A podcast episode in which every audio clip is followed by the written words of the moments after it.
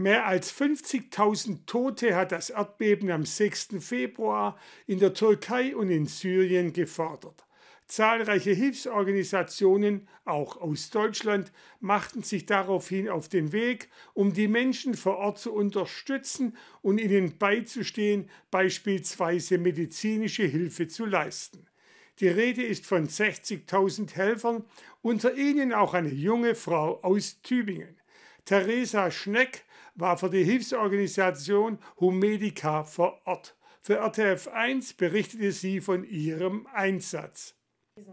Theresa Schneck zeigt uns in ihrer Wohnung in Tübingen Fotos vom Einsatz in der Türkei. Zwei Wochen war sie dort als Teil eines Teams, das in der Erdbebenregion medizinische Hilfe geleistet hat.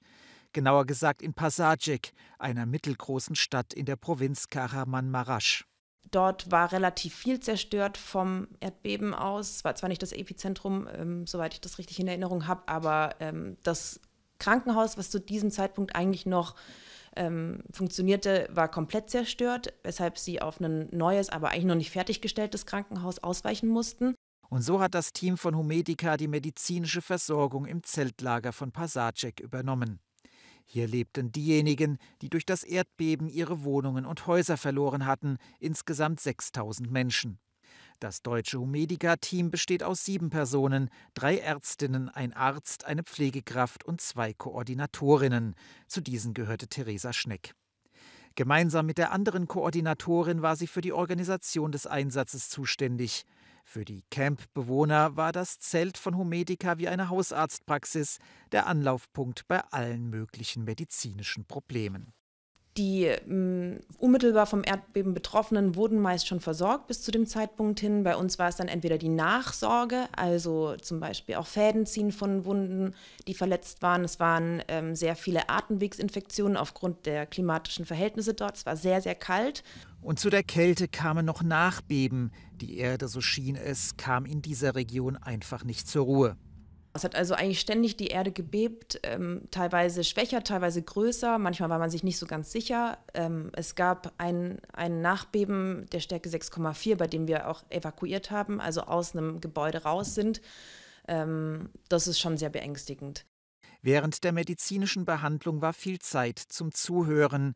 Viele Patienten hatten ein Bedürfnis zu reden, wollten von ihren Schicksalen erzählen das Ausmaß ist so groß, dass ich, man das teilweise oder dass ich das teilweise gar nicht greifen konnte, wenn Personen uns erzählt haben, dass sie 15 bis 20 Angehörige im Erdbeben verloren haben. Ähm, oder ähm, ja, dass alles ihr Hab und Gut alles weg ist oder ihre Lebensgrundlage in Form von zum Beispiel einem Geschäft oder ähnlichem komplett zerstört ist. Um das alles zu verarbeiten, gab es jeden Abend eine Teambesprechung. Nach zwei Wochen Einsatz ist Theresa Schneck jetzt wieder zurück in Deutschland, zurück in ihrem Alltag. Also natürlich habe ich jetzt viel erzählt. Es hilft auch, das Team zu haben, mit dem wir uns weiterhin austauschen können. Ähm, aber es ist natürlich schon schwierig, oder ich finde es persönlich sehr schwierig, wieder in meinem Alltag anzukommen, dann einfach ganz normal da weiterzumachen, wo ich vor den zwei Wochen aufgehört habe, mit den Erfahrungen und dem Wissen, was ich jetzt habe. Aber trotz all der schrecklichen Dinge, die sie gesehen und gehört hat, es sei insgesamt eine positive Erfahrung gewesen. Und beim nächsten Einsatz ist Theresa Schneck wieder dabei, um zu helfen.